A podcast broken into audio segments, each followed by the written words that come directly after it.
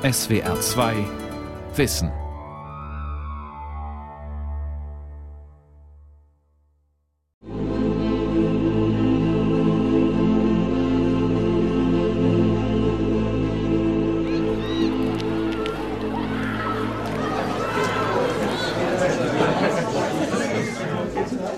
Meine Klassenlehrerin in der ersten und zweiten Klasse, die fand das total normal, zu mir Neger zu sagen. Da, wo Vorurteile sind, führt das zu Leistungsminderung bei den Schülerinnen und Schülern, die die Vorurteile erfahren. Da wurde relativ schnell klar, dass da extrem stereotype Bilder über Afrika reproduziert werden, dass quasi Menschen an Baströcken tanzen und es gibt AIDS und Hunger und alle trommeln.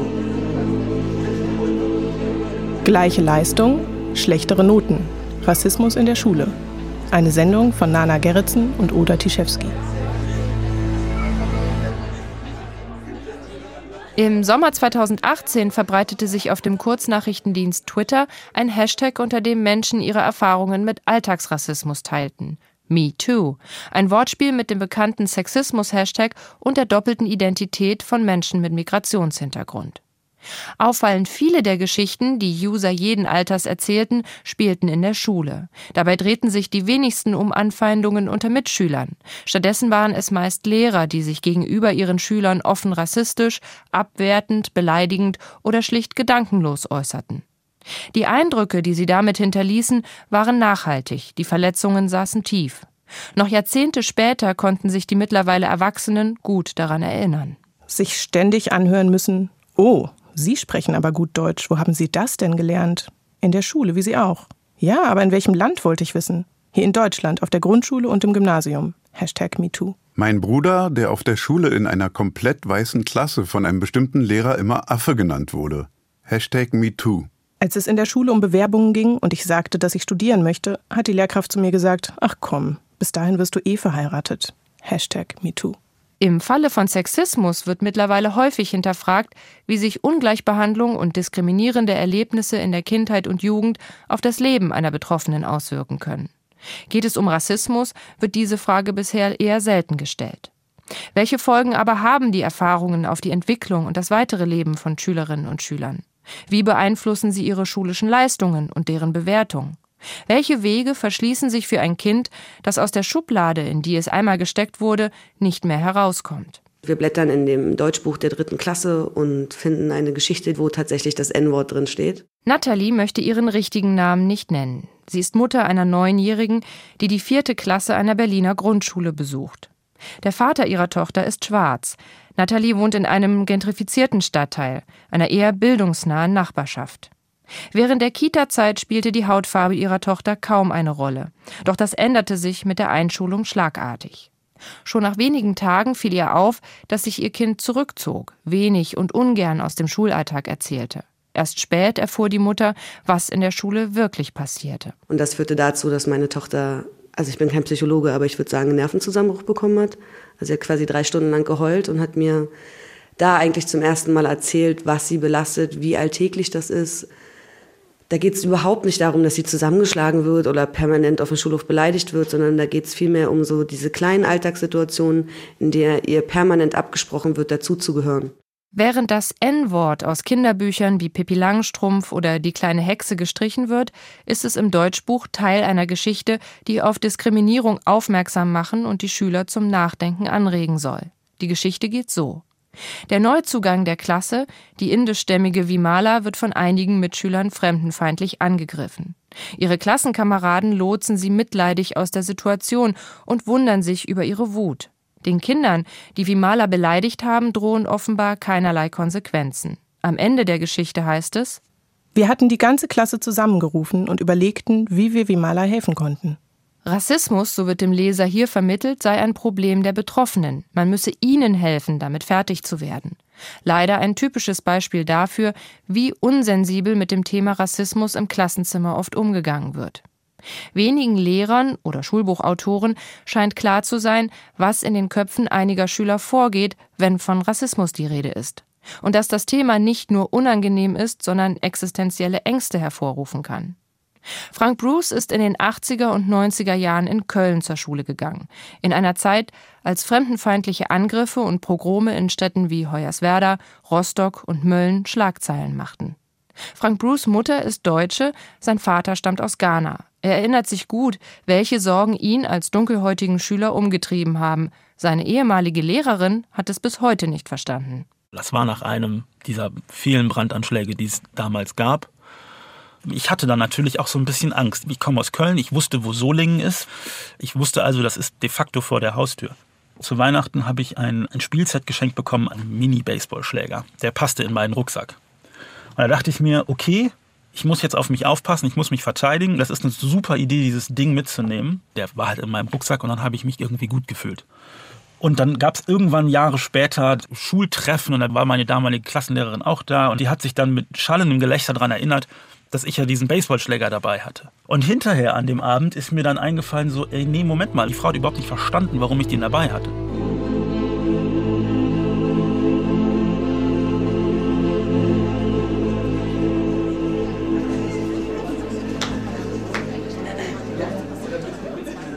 Zeit- und Ortswechsel. Göttingen im Februar 2019. Eine großzügig angelegte Gesamtschule im nüchtern funktionalen Baustil der 1970er Jahre. Lange, nackte Flure, Klassenräume mit grauem Teppichboden und Jalousien an den Fenstern.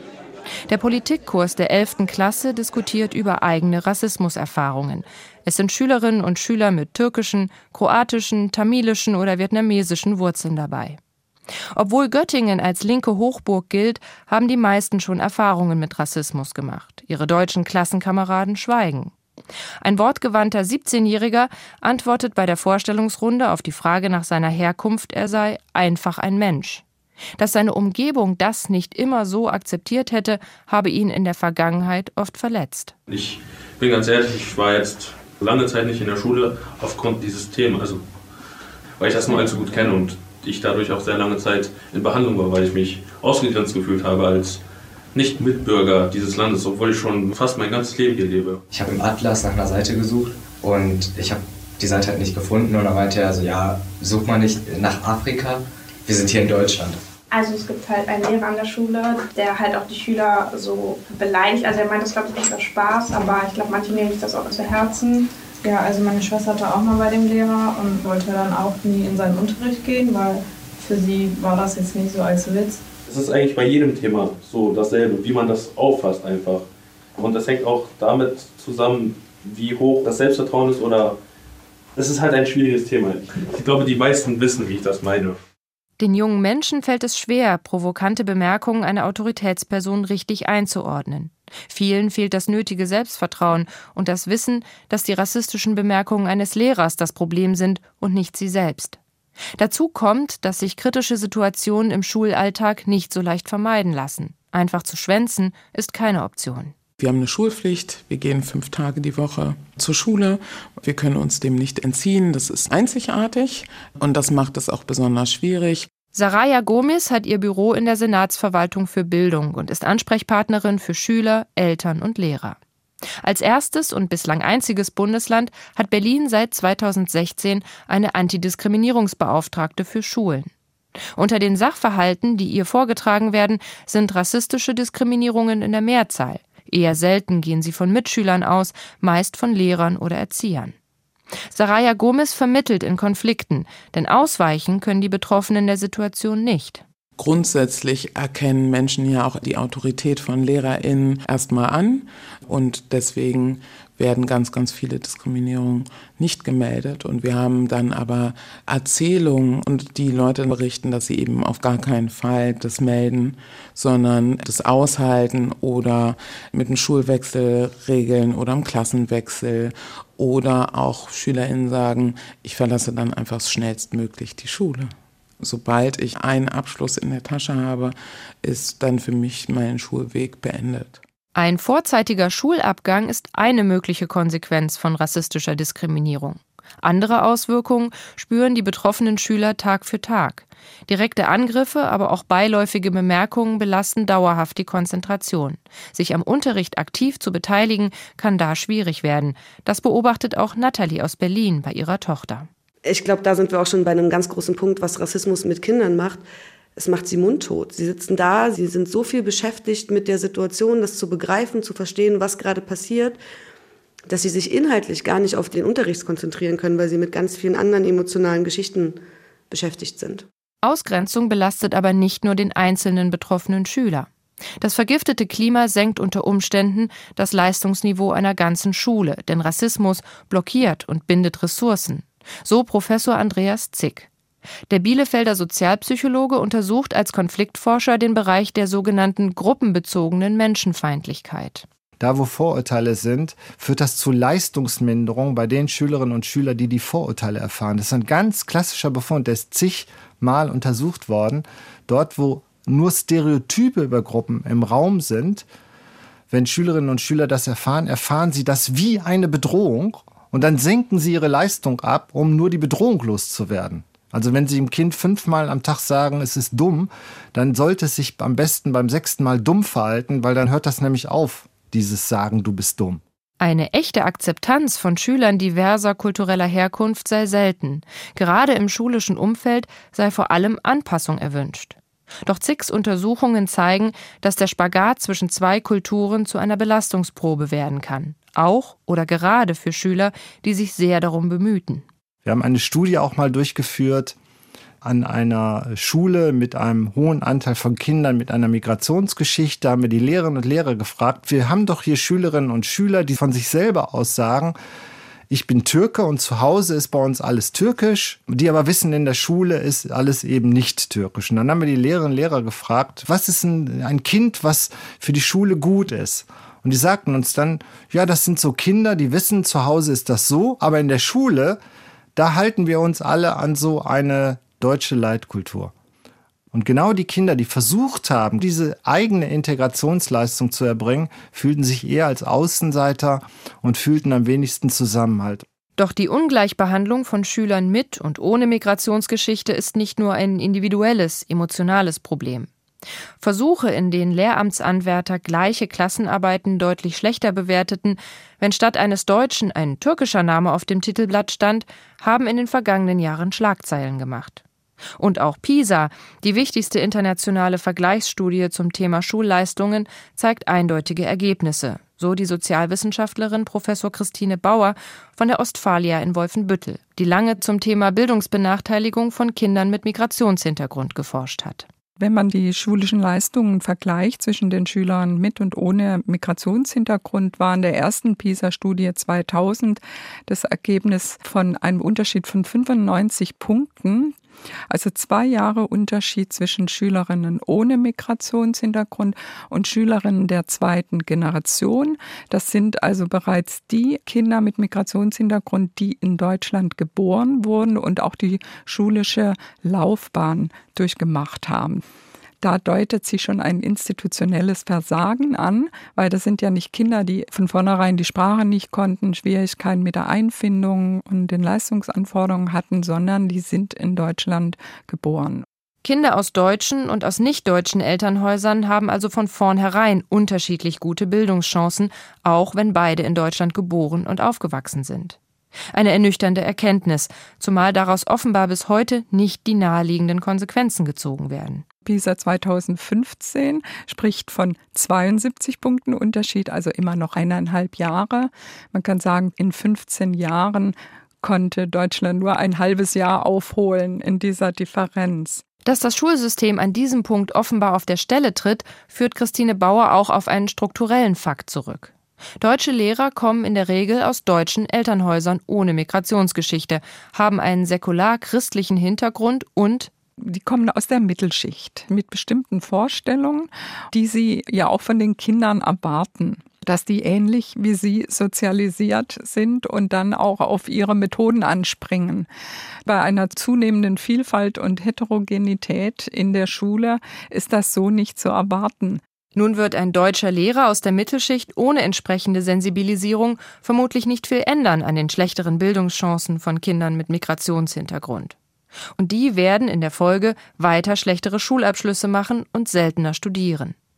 Sucht man Diversität im Lehrerzimmer also weiter vergebens? Niti Dingra passt nicht ganz in dieses Schema. Sie hat indische Eltern, ist in Großbritannien geboren und aufgewachsen, hat später in den USA studiert und schließlich in Deutschland und Großbritannien als Biologielehrerin gearbeitet. Eine Vorbereitung auf die Heterogenität ihrer Schüler brauchte sie eigentlich nicht. Sie hat selbst einen diversen Hintergrund und der ist in ihrem Beruf oft von Vorteil. Als Lehrerin, dieser Hintergrund, dieser zwei kulturelle Hintergrund, das ich trage, hat mir geholfen, eine bessere Lehrerin zu sein. Manchmal, wenn ich eine Arbeit habe vor mir, ich kann schon sehen, wo die Schwerpunkte sind, wo das vielleicht nicht jeder würde verstehen. Ich habe die Möglichkeit, Sachen so nicht nur von meinen Augen zu sehen, aber auch so vielleicht von verschiedenen Punkten. Abseits ihrer persönlichen Erfahrungen ist Niti Dingra das Thema Diversität im Klassenzimmer aber auch in ihrer Ausbildung begegnet. In den USA, die sich lange als klassisches Einwanderungsland verstanden haben, werden Lehrer im Studium darauf vorbereitet, was sie erwartet und wie sie empathisch auf mögliche Schwierigkeiten reagieren können. In meinem Studium in den USA hatten wir so einen ganzen so Unterricht über Diversität und Multicultural Education. Und so in dieser Unterricht für uns war sehr thematisiert, dass wir müssen besser verstehen, unsere Studenten und auch verstehen, was wir nicht wissen könnte, weil wir nicht den gleichen Hintergrund haben von vielen von unseren Studierenden. In Deutschland sehen die Inhalte eines Lehramtsstudiums ein wenig anders aus. Auf Schüler einzugehen, die anders aufwachsen, anders geprägt sind und ganz andere Erfahrungen machen als man selbst, ist hierzulande, wenn überhaupt, nur Thema freiwilliger Seminare. Rassismus und Diskriminierung werden oft als ein Problem der anderen diskutiert, Längst nicht alle Lehrer wissen daher Bescheid, wie Stereotype und Vorurteile eigentlich entstehen, auch bei ihnen selbst. Konfliktforscher Andreas Zick würde das gern ändern und hat deswegen ein entsprechendes Training für Lehramtsstudierende entwickelt. Also eigentlich sollten Lehrerinnen und Lehrer ja schon während ihrer Ausbildung lernen, eine professionelle Haltung zu gewinnen.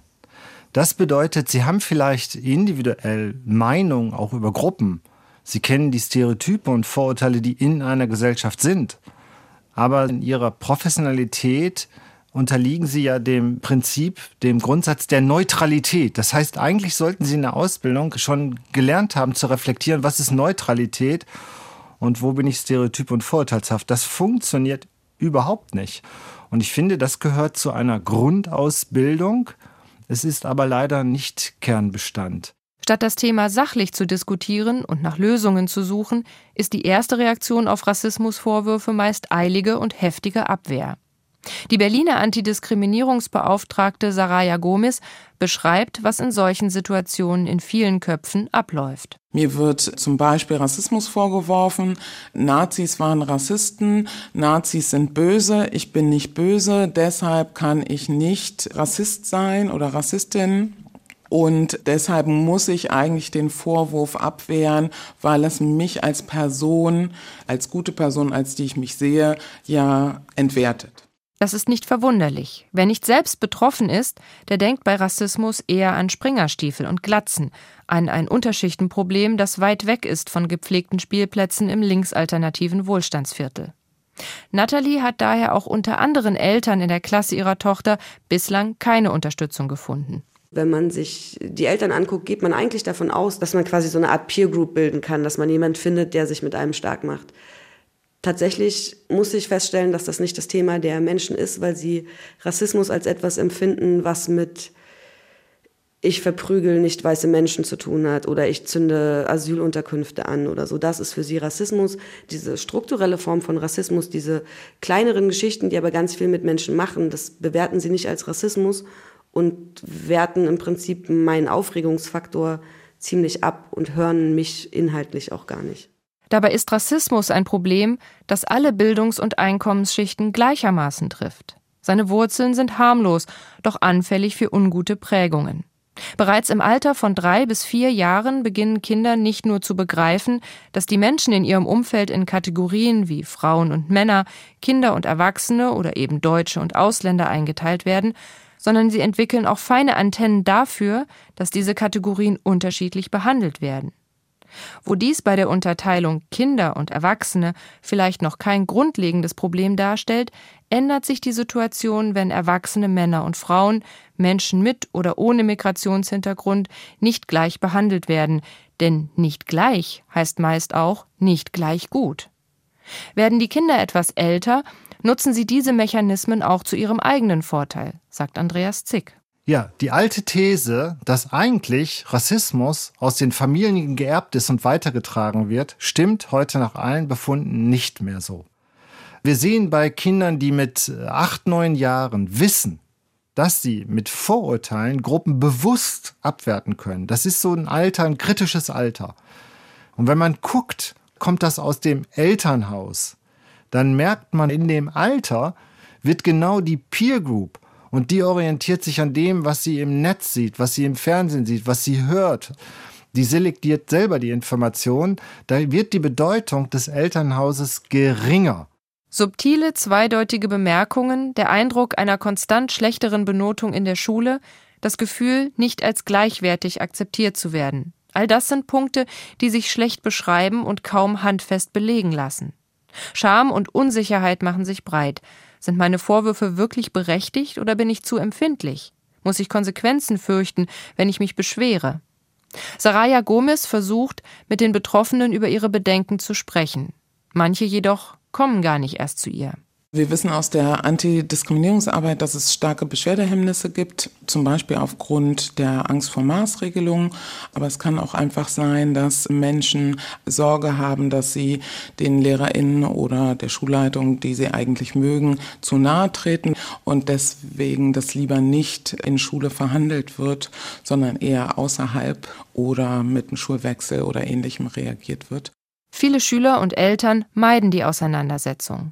Erfahrungen und Verletzungen stauen sich oft jahrelang auf. Also was ich zumindest sagen kann, ist, dass die meisten Menschen, die kommen, erstmal nicht hier reinlaufen und sagen, ich werde diskriminiert, sondern es werden meistens zunächst andere Begriffe benutzt.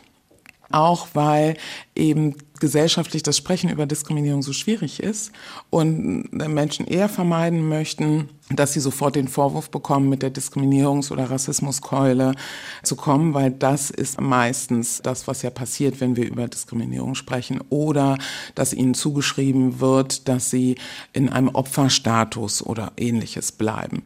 Der Opferstatus allerdings haftet den Betroffenen an wie Pech. Wer sich nicht beschwert, wird nicht gehört und es ändert sich nichts.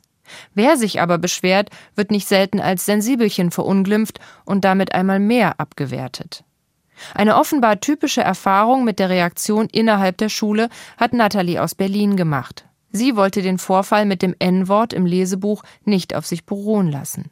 Deswegen bin ich direkt zum Schulleiter und bin da halt überhaupt gar nicht weitergekommen. Ich habe diese Geschichte natürlich auch in den Kontext von den Erlebnissen meiner Tochter gesetzt. Und ja, das Ergebnis war im Prinzip, meine Tochter sei zu sensibel. Man müsste gucken, dass man sich psychologische Hilfe sucht, weil sie nicht in der Lage ist, mit Konfliktsituationen umzugehen. Das war im Prinzip sein Fazit der Geschichte.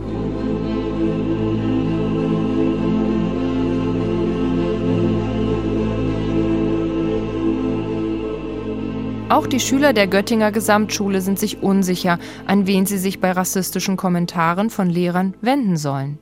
Ihr Fazit fällt ernüchternd aus, das der Lehrerin dafür umso alarmierter. Ganz ehrlich, ich glaube nicht, dass es da einen richtigen Weg gibt.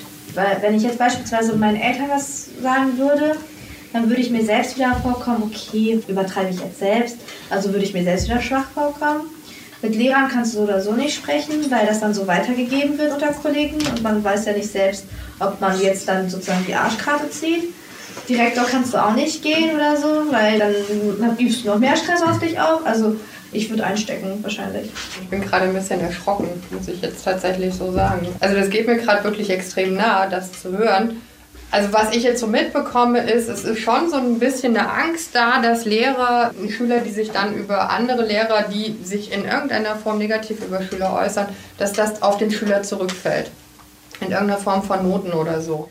Andreas Zicks Untersuchungen haben ergeben, dass rassistische Diskriminierungen von Seiten der Lehrkräfte zwar immer wieder vorkommen, oft aber keiner so genau weiß, an wen er sich mit seinen Vorwürfen oder Beobachtungen nun eigentlich wenden kann.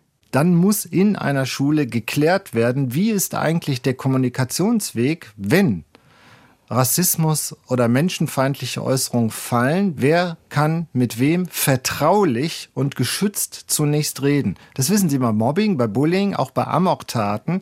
Das bricht ein bei Phänomenen von Radikalisierung und für Rassismus bricht es nochmal ein, weil wir das oft nicht ernst nehmen, dass Rassismus schädigend ist. Das ist ja nur eine beiläufige Äußerung. Deswegen wird das oft individuell geregelt, indem man sagt, sag das nicht nochmal.